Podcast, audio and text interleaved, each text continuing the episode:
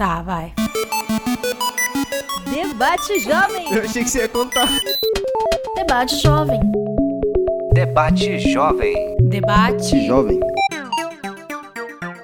Bom dia, meus amigos ouvintes. O seu, o meu, o nosso programa Debate Jovem já está no ar, ao vivo, aqui na Rádio Câmara 105,5 FM, a Rádio Cidadã de Manaus. Eu sou Larissa Alves e eu estou aqui com meu colega Pedro Henrique, mais conhecido como PH. Fala, meu parceiro. Opa, bom dia Larissa e bom dia a todos os ouvintes nessa linda sexta-feira.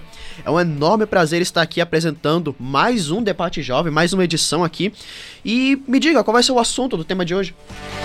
Tuberculose. Hoje vamos abordar um tema muito importante para a sociedade, considerado uma das doenças mais infecciosas mais antigas do mundo. A tuberculose ainda é uma ameaça à saúde pública em vários países. Fique ligado para saber mais sobre a prevenção e tratamento dessa doença que afeta milhões de pessoas em todo o mundo. E também vamos falar sobre notícias de esporte, cidade, cultura e o nosso famoso Dicas do Foca. Isso e muito mais você confere a partir de agora no nosso programa Debate Jovem, que é uma produção dos alunos Agência Comunica, do curso de jornalismo do Centro Universitário FAMETRO, em parceria com a Rádio Câmara Municipal de Manaus. E, para começar, a gente chama o nosso repórter André Araújo, que vai nos trazer notícias do esporte amazonense. Bom dia, André. Bom dia, PH, bom dia, Larissa e bom dia aos nossos amigos ouvintes. Vamos agora com as notícias dos esportes aqui do nosso estado. Nas próximas terça, na próxima terça e quarta-feira, Manaus e Amazonas, os dois representantes do nosso estado, estrearão na Série C do Campeonato Brasileiro. Na terça, o Manaus irá receber o Náutico às 9h30 na Arena da Amazônia. É a quarta vez consecutiva que o Gavião do Norte disputa essa competição. Já o Amazonas, que é o estreante na terceira divisão, irá enfrentar o Brusque em Santa Catarina no estádio Augusto Bauer nesta quarta-feira às 19 horas. A Onça Pitada conquistou o título do Barezão no último domingo diante do Manauara, o primeiro de sua história e ganhando destaque até no Fantástico. Vamos torcer para que Manaus e Amazonas estreiem com vitória e que, eles e que eles representem com honra o futebol amazonense. André Araújo para o Debate Jovem. Valeu, André. Muito obrigada pelas informações sobre o esporte. Nossa, muito legal, né? O, o esporte o futebol amazonense ter tido essa, esse reconhecimento Esse no. destaque. Esse destaque, né? Eu acho muito importante também que. Eu, eu noto um certo desfoque né, do esporte amazonense na nossa capital, que não tem tanto reconhecimento como merece, mas, né? É, tá tendo esse começo. destaque, né? É um Estamos indo. É, e você que está sintonizado no Debate Jovem, siga nossas redes sociais, no arroba Debate Jovem e o arroba Jornalismo Fometra. Sua interação é importante para a gente e a sua pergunta pode aparecer aqui no programa. E agora, meu amigo repórter, é com você, André. Bom dia, Larissa. Bom dia, PH e nossos amigos ouvintes. E no, dia, e no Dica do Foca de hoje, falamos sobre os cursos das colégios. Mensalmente, a Câmara Municipal de Manaus abre inscrições para os cursos na modalidade EAD para diversas áreas e setores. Dentre os cursos, recomendamos os de redação oficial, fotografia para celular, gestão de mídias sociais, marketing político e como falar melhor em público. As inscrições começam no dia 15 e seguem até o dia 30. Para mais informações, acesse o Instagram da Câmara, arroba TV é, Rádio Câmara Manaus, para ficar informado com todos os detalhes. André Araújo, para o Debate Jovem. Muito obrigado, André. Agora sim vamos dar início à nossa entrevista. Vamos falar sobre tuberculose. Nosso entrevistado de hoje é enfermeiro epidemiologista, formado pela Escola de Enfermagem de Manaus da Universidade Federal do Amazonas, a UFAM. Ele possui especializações em gestão em saúde, epidemiologia, epidemiologia e vigilância epidemiológica. Ainda é mestre e doutorando em saúde pública pela Universidade de São Paulo, e membro do grupo do, est- de estúdio epidemiológico operacional em tuberculose. Um verdadeiro especialista no assunto. Alexandre Nomata. Oi, bom dia pessoal, bom dia ouvinte, bom dia aos entrevistadores. É um prazer estar aqui né, com vocês nesse programa, é, representando a vigilância epidemiológica da Secretaria Municipal de Saúde, para falar um pouco sobre esse tema, tuberculose, que é realmente muito importante a gente tratar dele com a população, porque Manaus é, um- é o campeão em incidência dessa doença. Bem- Muito bem-vindo, Alexandre. Seja bem-vindo. Agradecemos por você estar aqui justamente para poder debater melhor esse assunto. Obrigado. Então vamos pela primeira pergunta, doutor Alexandre. Antes de começarmos, por favor, conte um pouco sobre a sua história. O que fez você seguir o ramo da saúde? Então, é, sempre, desde pequeno, quando eu estava cursando ensino médio, é, eu tinha vontade de ajudar os outros. Então, a única forma para a gente seguir isso ou é fazendo algo, algo no, no social ou na saúde. Então por isso eu escolhi a enfermagem, que é aquela que está ali na ponta, cuidando da população, cuidando Sim. dos que mais precisam. E durante a graduação fui me aproximando dessa área da pesquisa, eh, fiz iniciação científica na temática da tuberculose, fui para Ribeirão Preto, né, em São Paulo, cursar o mestrado. Eh, hoje estou no doutorado, ainda em processo de, de escrever a tese, né, o projeto. Aquele aquela parte chatinha, né, da, da pesquisa. É, te confesso que eu gosto. Ah, que legal! Confesso que eu gosto. A gente né, tem essa publicação de artigos. é, volto para Manaus, passei um tempo morando em Ribeirão Preto, trabalhei lá, voltei agora como enfermeira epidemiologista na secretaria. para dar essa, essa ajuda né, para Uhum. a população também através dos dados epidemiológicos. Que a gente começa tudo com prevenção. Se não tiver prevenção, a gente não pode falar de saúde. né? Então, antes de tudo, falar de prevenção. Por isso que eu, que eu agradeço né, esse espaço que vocês estão dando para gente, para que a gente possa falar sobre a prevenção da tuberculose também, que é muito importante. Nós que agradecemos sua participação também, Alexandre. Aliás, já tocando logo nesse assunto, né? É, com relação à tuberculose, pode nos dizer com relação à transmissão, como funciona no caso a transmissão e os principais sintomas? Sim. Ó, tuberculose, antes de mais nada, é uma doença infecto-contagiosa transmitida por um bacilo. Tá? Então, a principal via de transmissão é por gotículas. Né? Então, a pessoa, precisa inalar essa gotícula para poder se contaminar. O que acontece é a questão do estigma. As pessoas acham que só por é, aproximação, né, que vai se contaminar e não é bem assim, né? Então a gente tem aí a tuberculose como uma doença, como você citou no início, muito antiga, uma das mais antigas do mundo. É, a gente precisa é, até hoje falar sobre ela, é, prevenir sobre ela, porque é, em Manaus, só para vocês terem uma ideia, é a capital com maior incidência do Brasil. né? Então a gente tem 123 casos a cada 100 mil habitantes, o que é muita coisa. Se a gente parar para pensar, porque no Brasil o índice de incidência é mais ou menos 34 a cada 100 mil habitantes, então a gente está muito acima. né? Então a tuberculose a gente precisa falar de, de prevenção e no caso se não for possível, se a pessoa se contaminou, a gente fala de tratamento. né? O tratamento é, dura um tempo, aí que mora o problema, porque tem a questão do abandono, né? Mas principalmente a prevenção. Quais são a prevenção no sentido de a pessoa tá com sintoma, já procurar o atendimento, né? Quais são os principais sintomas? Principalmente a tosse de três semanas ou mais. Pode ser tosse seca, produtiva, mas se a pessoa está sentindo esses sintomas, principalmente a tosse, já deve procurar uma unidade básica de saúde, tá? Mas também a gente tem a questão do suor noturno, emagrecimento, é, inapetência, que a gente fala que é a questão da perda de apetite, tá? Uhum. Então esses são os principais sintomas que a população pode ficar de olho para procurar o atendimento logo, tá? Então todas as unidades básicas de saúde da rede municipal de saúde da Censa estão preparadas para receber esse tipo de paciente com esses sintomas e para, se for o caso, fazer o tratamento. E falando de tratamento, tu sabe me responder, obviamente você vai saber, quais são os tratamentos disponíveis para as formas multiresistentes da tuberculose? Ó, é, a questão da multidroga resistência acontece pelo fato da pessoa iniciar o tratamento, tá? Um esquema mais ou menos de seis meses, tá? Com alguns antibióticos, tá? E ela abandona o tratamento. Por quê? Ela melhora, né? Então ela toma aquele medicamento, nos primeiros 15 dias tomando medicamento, ela já vai parar de transmitir a doença, ela não é mais bacilífera, como a gente fala, não transmite mais o bacilo. Mas é, quando ela adquire resistência a esse medicamento por conta do abandono, aí ela precisa tratar com outros medicamentos, que são mais fortes, né? E mais tempo, muitas vezes, passa até a ser um ano. E eu gostaria de perguntar, o senhor chegou no caso a mencionar umas vezes que Manaus chega a ser a, a área com mais casos da doença, Uhum. né? Mas não é o local com mais mortes, ou ainda seria assim? Também. Também chega a ser no caso com mais. Aí eu gostaria de perguntar então, tipo, qual é, no caso, a dificuldade que tanto Manaus quanto outros países, é, até outro, o- com relação a outras cidades em- um, em desenvolvimento, quais são as principais dificuldades no tratamento que as pessoas poderiam sofrer? Então, esses medicamentos, esses antibióticos, eles são um pouco fortes, vamos falar assim. É, causa alguns efeitos colaterais nessa, nessas pessoas. Às vezes dor muscular, né? Alteração no apetite também, né? É, é desconfortável. Não é um tratamento muito fácil, no sentido para a pessoa que está tomando, por conta dos efeitos colaterais que podem acontecer ou não, tá? Então essa é a maior dificuldade das, das pessoas. É, na questão de Manaus, a gente tem na rede da Sensa o telemonitoramento. Né? Então tem a telesaúde, que é composto por enfermeiro, médico, e a cada 15 dias eles entram em contato com essas pessoas no sentido de não deixá-las abandonar o tratamento. A gente também tem outras estratégias, como o tratamento diretamente observado, que é quando a pessoa vai até a unidade de saúde todos os dias para tomar o medicamento, né? Supervisionado. Algum profissional de saúde supervisiona essa tomada de medicamento, principalmente quando essa pessoa tem mais dificuldade, por exemplo, Uhum. pessoa em situação de rua, né? Que é um, um gargalo que a gente tem, né? De dificuldade, porque não tem endereço. Não tem amparo também. Exatamente.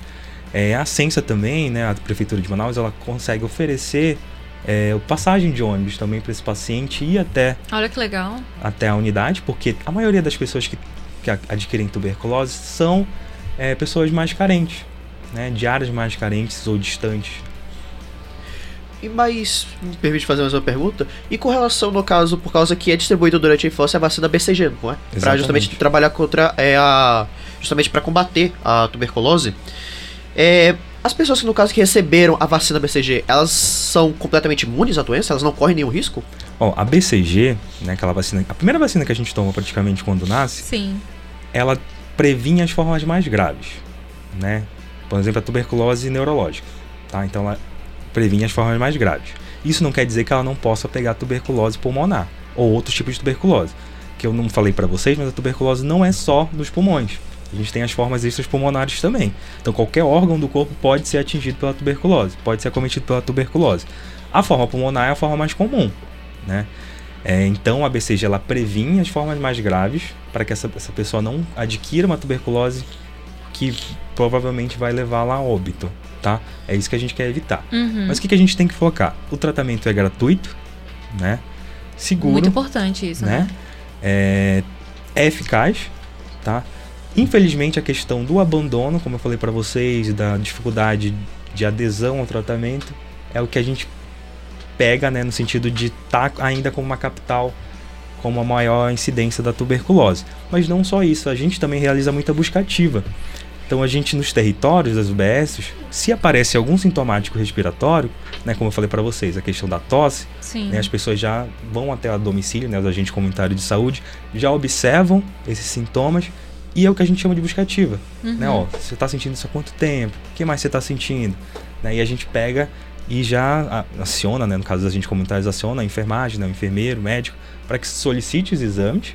Né, hoje em dia a gente tem o teste rápido molecular que detecta rapidamente esse, Ai, essa legal. tuberculose, né? Inclusive a droga resistência, né? Sim. Então aparece no exame qual, qual antibiótico a pessoa tem resistência no organismo, né? Olha que interessante. Então a gente já consegue iniciar o tratamento. Sim. E Manaus, então a gente precisa também focar nisso, que tem buscado bastante esses sintomáticos respiratórios, o que também pode ser uma teoria da gente estar com in- alto índice, o que é bom, né? Sim. Por um lado, né? Que a gente consegue pegar essas pessoas e tratar, né? E tu havia mencionado que a tuberculose ela não afeta só os pulmões. Quais seriam os outros lugares no nosso corpo que a tuberculose tem esse, esse efeito negativo? Isso. Qualquer órgão. Não sei se vocês lembram do caso da, da Simária, né? Da, da dupla Simone Simária. Sim. Ela teve uma tuberculose que a gente chama de tuberculose ganglionar.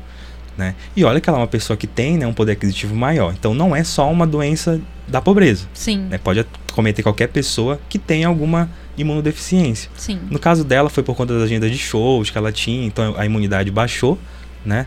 Então ela manifestou a tuberculose ganglionar. E antigamente ela também já tinha tido a tuberculose pulmonar no histórico dela, né? Inclusive eu e vocês a gente pode ter o bacilo da tuberculose no nosso pulmão e tá latente, né? Então o que, que seria latente? ela fica ali como se estivesse dormindo, o bacilo. Ah, é.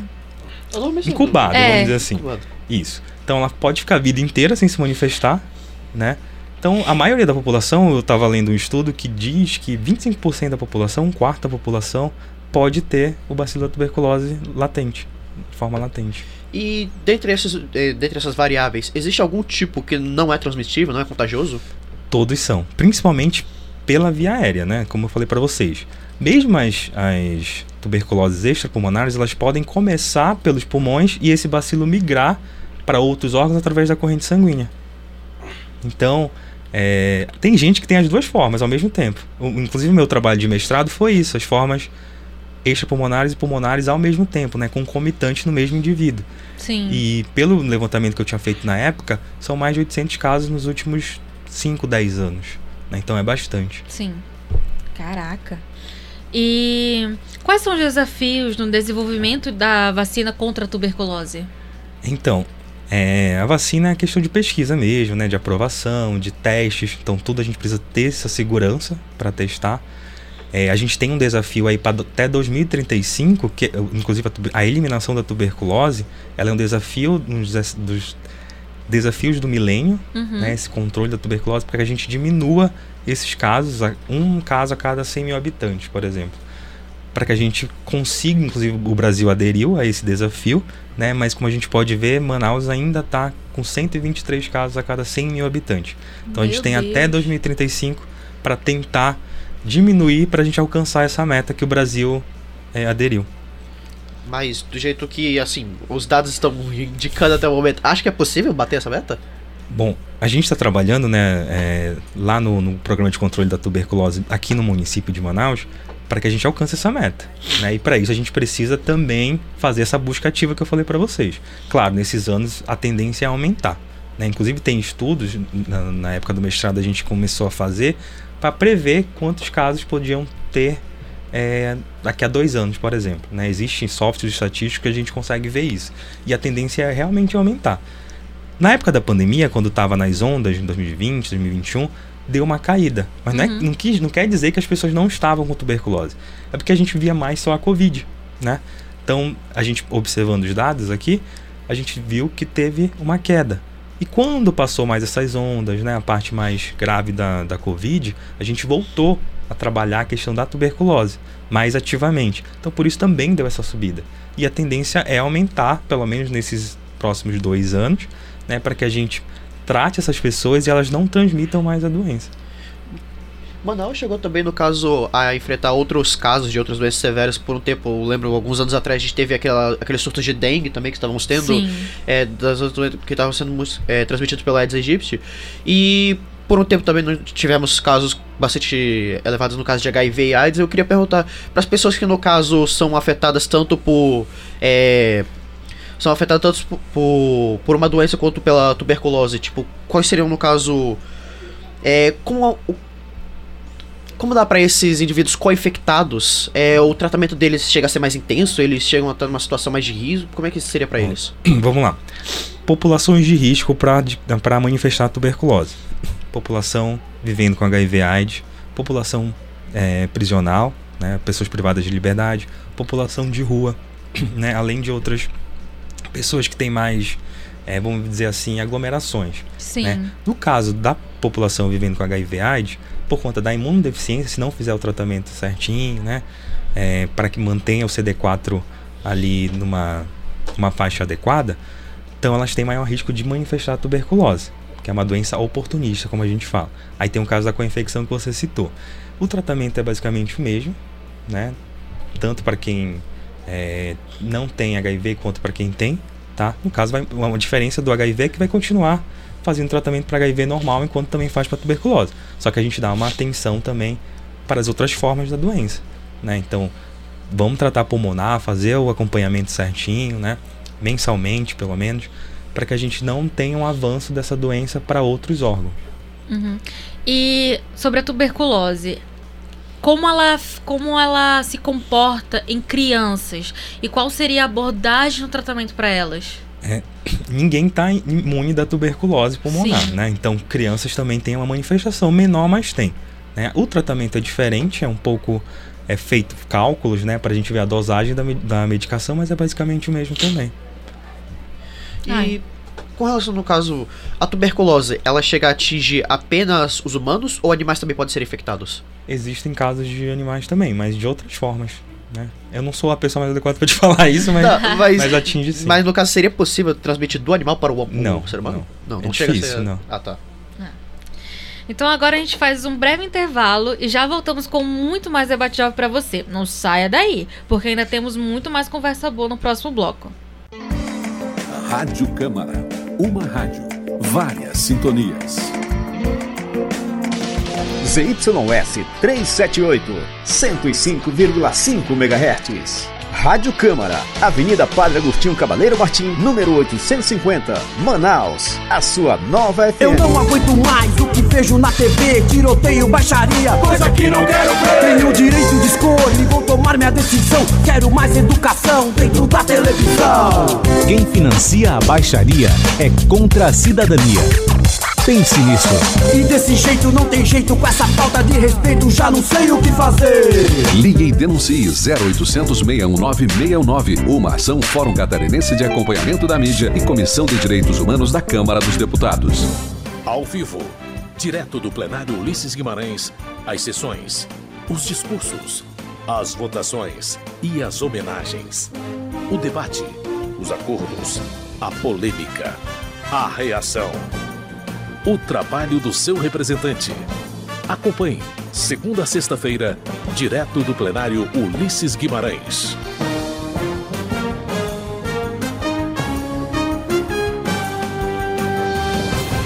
Momento Câmara.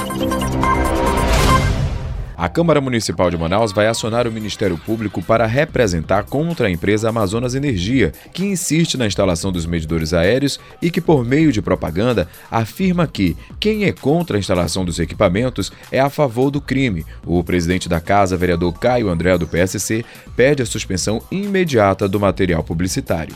E agora o Ministério Público deve fazer uma representação, primeiro que o Judiciário determine a imediata retirada dessa propaganda caluniosa que a empresa faz contra todas as pessoas da cidade de Manaus e foram contrários à implementação desses medidores, é, imputando essas pessoas a apologia a um crime. Há dois dias o assunto vem repercutindo nas sessões plenárias da Câmara Municipal. Na segunda-feira, dia 24 de abril, os vereadores votaram moção de repúdio contra a empresa, aprovada por unanimidade. Momento Câmara. Manaus e região metropolitana.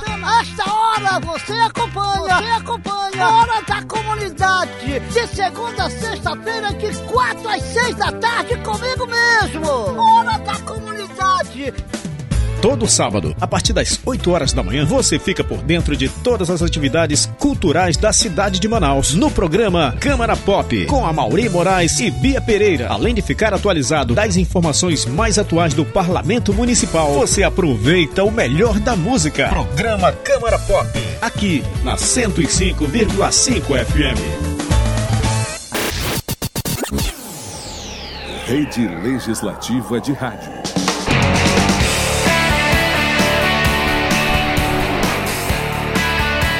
Volta com mais o programa Debate Jovem aqui na Rádio Câmara, 105,5 FM.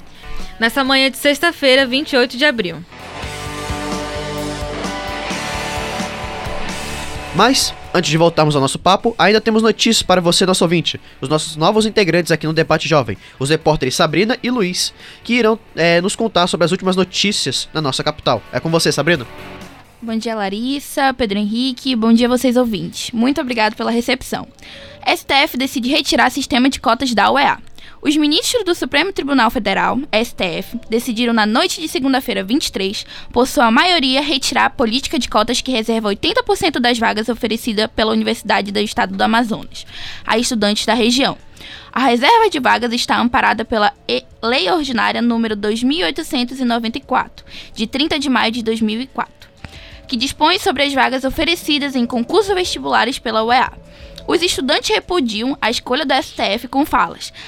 STF deixando claro que odeia nortistas e dando vaga para filhinho de papai sulista que paga cursinho para vir para UEA. Nojo real. Muito obrigada, Sabrina.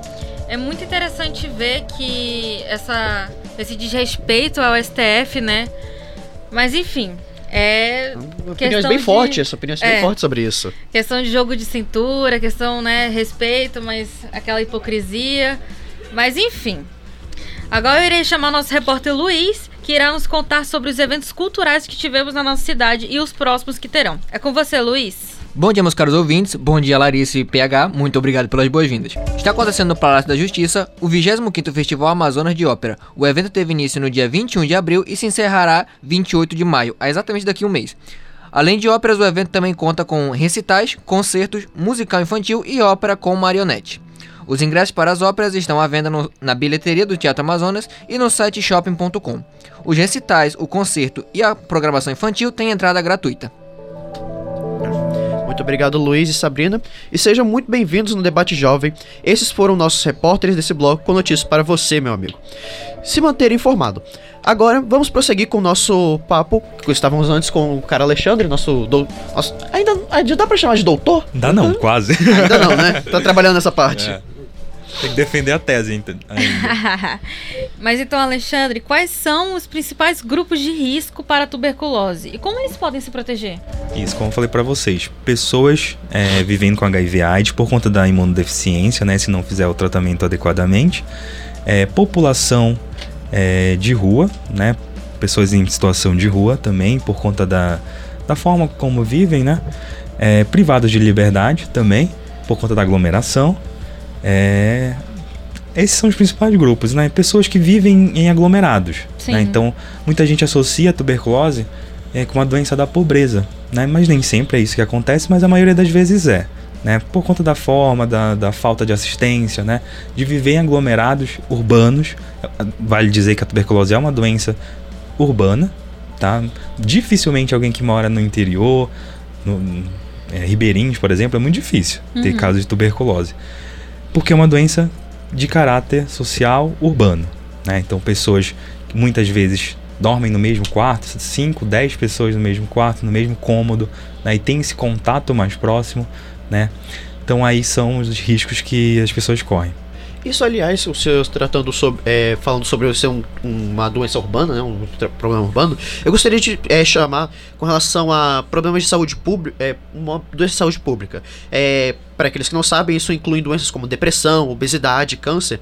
Então, o senhor considera a tuberculose como um problema de saúde pública? A, a tuberculose, de acordo com a Organização Mundial da Saúde, é um grave, aliás, né, destacando esse grave problema de saúde pública. Né, e o Brasil também considera o Amazonas, Manaus, para a gente focar nesse problema, né, para a gente tentar, pelo menos, diminuir. Né, daqui até 2035, como eu falei para vocês, que é o acordo, né, a nossa meta. Então é sim um grave problema de saúde pública. Inclusive, né, falando para minha área de pesquisa, é uma doença que tem bom financiamento para fazer pesquisa, né, justamente por, as- por ela ser esse grave problema de saúde pública. Mas acho que seria um dia possível, no caso, simplesmente é, erradicar essa doença, as pessoas não terem mais? Erradicar não, mas eliminar sim, né? A diferença, erradicar é quando a gente não vai mais ver essa doença, né? Mas como é uma doença que provavelmente uma outra pessoa vai ficar, né? Então a gente consegue diminuir, né, eliminar a tuberculose, mas não erradicar 100%. Uhum. E ainda em tuberculose, pessoas que têm a tuberculose, elas podem trabalhar, estudar normalmente durante o tratamento ou tem alguma restrição nesses ambientes? Exatamente, aí que mora o problema, né? Então, muitas famílias são atingidas socialmente, né? O foco nessa parte social, porque ela precisa ficar afastada do trabalho. Sim. Né? Pelo menos por um tempo, principalmente nos primeiros 15 dias. Né? Então, a pessoa é considerada bacilífera, né? Como eu citei anteriormente, quando inicia o tratamento até pelo menos 15 dias, né? E aí ela vai sentir uma melhora. Aí ela, o que que a pessoa, o que que acontece? Ela sente a melhora e já não quer mais fazer o tratamento, né? E aí ela abandona o tratamento, aí depois de um tempo vai voltar a ser transmissível. Ela vai voltar a ser bacilífera. Os bacilos vão ficar mais fortes, vamos dizer assim, e aquela, aqueles medicamentos iniciais, os seis meses de tratamento, que a gente tem nos dois primeiros meses uma fase de ataque, vamos dizer assim, e quatro meses de fase de manutenção, já não, vai, não vão mais ser eficientes. Aí a gente tem a droga resistência, como a gente conversou anteriormente, que vai ter que mudar esse esquema eh, de medicamento e também pode ser que aumente o tempo. Né? E aí a gente tem a questão de as nossas unidades básicas de saúde, de saúde fazem né, esse tratamento mais básico, mas se acontecer alguma eh, um agravo, aí a gente tem a policlínica, a policlínica Cardoso Fontes também, Uhum. né? Mas o que acontece? É, hoje a gente foca na descentralização da, da- do atendimento à tuberculose. Então o Sim. ideal é as pessoas, né, eu até reforço isso para os ouvintes, procurarem a unidade básica de saúde, que lá ela vai ter todos os exames para fazer, Uhum. tá? É, baciloscopia, que é o exame de escarro, né? Também o teste rápido molecular, se for o caso. Raio-X, tudo tá ali dentro da unidade básica de saúde, né? E os laboratórios que atendem essas unidades. Mas o que acontece? Historicamente, o Cardoso Fontes era a referência para tuberculose, né? Fica ali no centro. E as pessoas continuam procurando o Cardoso Fonte, né? Mas não é negado atendimento, tá? Uhum. Então elas são atendidas ali também. Sim. Só que a gente, né, hoje já trabalha com a descentralização do serviço. Ao invés de todo mundo lá para Cardoso Fonte, a gente vai para as unidades básicas de saúde. Sim. E o Cardoso Fonte fica ali como sendo uma referência para tuberculose, mas para as formas mais graves da doença. E justamente como o senhor mencionou algumas vezes com relação às pessoas abandonarem o processo, é que é utilizado é o tratamento de DOTS, que no caso as pessoas vão até o médico para tomarem os medicamentos di na- diante dele para ele ver a pessoa Exatamente. progredindo no teste. Isso. É, é uma estratégia, né, o tratamento diretamente observado, que a gente que consiste né, na pessoa ir até a unidade básica de saúde para tomar esse medicamento ou algum agente de comunitário de saúde ir até a casa do paciente, se for um paciente mais resistente, para ver ele ingerindo o medicamento. Né? O que acontece é que muitas vezes, como a gente falou, tem o estigma. Né? As pessoas têm preconceito, acham que vão pegar porque o vizinho tem e não é assim. Né? E aí muitas vezes as- as pessoas não querem receber o profissional de saúde em casa ou elas não querem ir até a unidade. Uhum. Né? Por quê? Ah, todo mundo vai saber que eu tô com tuberculose, enfim. O que, que a gente precisa trabalhar também é a conscientização da população que não é uma doença que você vai pegar assim tão fácil, né? Precisa ali de ter um contato, como eu falei para vocês, e o seu organismo também precisa estar mais com uma imunidade mais baixa para poder você adquirir a tuberculose, pra você manifestar a tuberculose, Uhum. né? Como eu falei para vocês, talvez a gente já tenha o bacilo no nosso organismo, né? no Ele nosso só tá inativo, né? Só está inativo, está latente, como a gente fala. Hoje em dia o Ministério da Saúde já tem até um projeto, né, para a gente, é, na busca ativa de contatos, fazer esse exame em todo mundo, para a gente também já tratar a tuberculose latente. Pessoas também vivendo com HIV, se, fazer esse exame, ver se tem a latência do bacilo ou não no organismo e já iniciar um tratamento também, Uhum. para pre, prevenir mesmo. E tu falou do- dos sintomas da tuberculose, eu vi muita semelhança com a Covid. Como que nós estávamos aqui na, na pandemia, nós ainda estamos numa pandemia, só que Sim. agora ela tá bem menos. Contida, tá con- contida. tá contida, tá aquela coisa mais controlada. É, pessoas que tiveram tuberculose e tiveram a Covid, qual seria a abordagem para esses indivíduos? Qual- e quais seriam os agravos que essas pessoas elas podem ter? Porque, querendo ou não, é uma doença que pode causar no pulmão. Isso, na e verdade, elas têm essa semelhança, né? Um grande caso das mortes que a gente vê era justamente pessoas que já. É, que avisos que davam eram pessoas que já contraíram a tuberculose que tinham que ter cuidado extra. Ou de morte que, tipo, a pessoa contraía. É, é, contraía o. A Covid. A Covid e depois também tinha tuberculose e aí que acabava vindo a óbito. É, acaba- acabava descobrindo a tuberculose. Né? Então as pessoas são, acom- eram acometidas, são acometidas por Covid. Sim. Muitas vezes, hoje nem tanto por conta da vacinação, né? Que a gente precisa também focar, que é importante vacinar, porque hoje a gente tem questão Sim. das fake news, né? De negação. É, e acabavam fazendo exame, né? um raio-x, por exemplo, e aparecia algum, algum Uma mancha. uma mancha, alguma coisa que era que podia ser tuberculose. né? Então acabava descobrindo. Mas sim, é, podia ser mais grave a Covid em quem tem tuberculose por conta da de ter afetado os pulmões também, né? E voltando à BCG, que a gente estava conversando no início, a gente está tendo uma queda na cobertura vacinal da BC, de todas as vacinas. Isso é problema de Brasil, não é só Manaus não. A BCG é uma delas, né? Sendo que ela previnha as formas graves da doença. Então eu não quero nem pensar como vai estar daqui a alguns anos Uhum. a tuberculose, porque eu tenho esperança, eu tenho fé aí que a gente vai conseguir alcançar a meta. Isso eu não entendo, porque não querendo dar razão a eles, mas um dos motivos pelo qual as pessoas anti-vacina não gostam de justamente tomar as vacinas é por causa dos efeitos colaterais que podem ter. A BCG possui algum efeito colateral? Não, porque ela é segura, já é usada há muitos anos, né? A questão da, da, da vacina do Covid dá reação como todas as vacinas. Todas as vacinas, a maioria das vacinas, aliás, dão reação. Né? Vacina, por exemplo, de dois anos, né? Vacina que a gente vai tomar, que a criança toma quatro ao mesmo tempo. Uhum. Ela vai ter uma febre, é normal ter, né? Só que com a questão da Covid, que foi uma vacina realmente mais rápida, né? Que foi, foi feita, mas o que, que a gente pode. é, que eu considero porque ela foi rápida? Primeiro, a Covid estava afetando a economia, certo? Sim. Certo. Então precisava todas as empresas, todo mundo investir um bom dinheiro para que a vacina surgisse logo. Johnson Johnson tava aí, né? Exatamente. A questão da globalização, né? Então era muito rápido. Você tem vários é, centros de pesquisa trabalhando ao mesmo tempo. Né? Então a gente conseguiu ter uma vacina mais rápida. Da tuberculose, a gente tem aí pesquisas sim, mas é, como é uma bactéria, Sim. né? um bacilo, talvez seja mais difícil fazer do que para um vírus. Né? Isso é uma teoria minha, tá?